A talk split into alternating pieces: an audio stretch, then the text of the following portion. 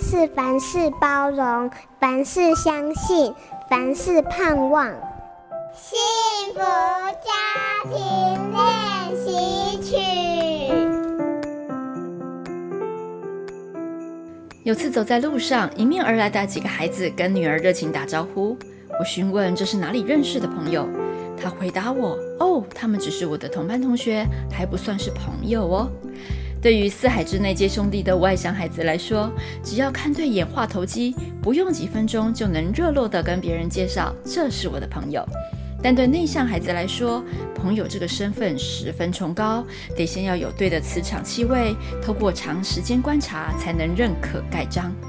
有些人呐、好不容易变成朋友候选人，却可能因为一件小事的反应不如预期而惨遭淘汰。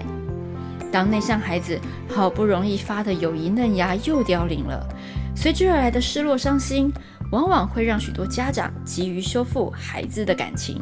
希望能有个 happy ending，但其实孩子们的友谊一向让人雾里看花，一下吵架，一下又和好。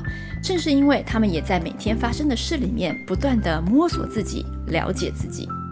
不要担心孩子难过，当孩子跑来倾诉时，我们的倾听就是支持。身为父母，没有义务和责任确保孩子永远开心无余。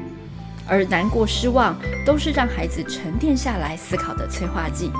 慢慢交朋友，慢慢爱自己，才能知道适合跟谁在一起，不是吗？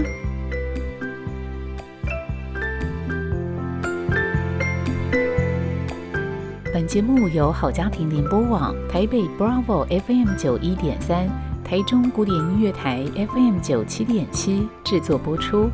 幸福家庭值得努力，让爱永不止息。大义建设关心您。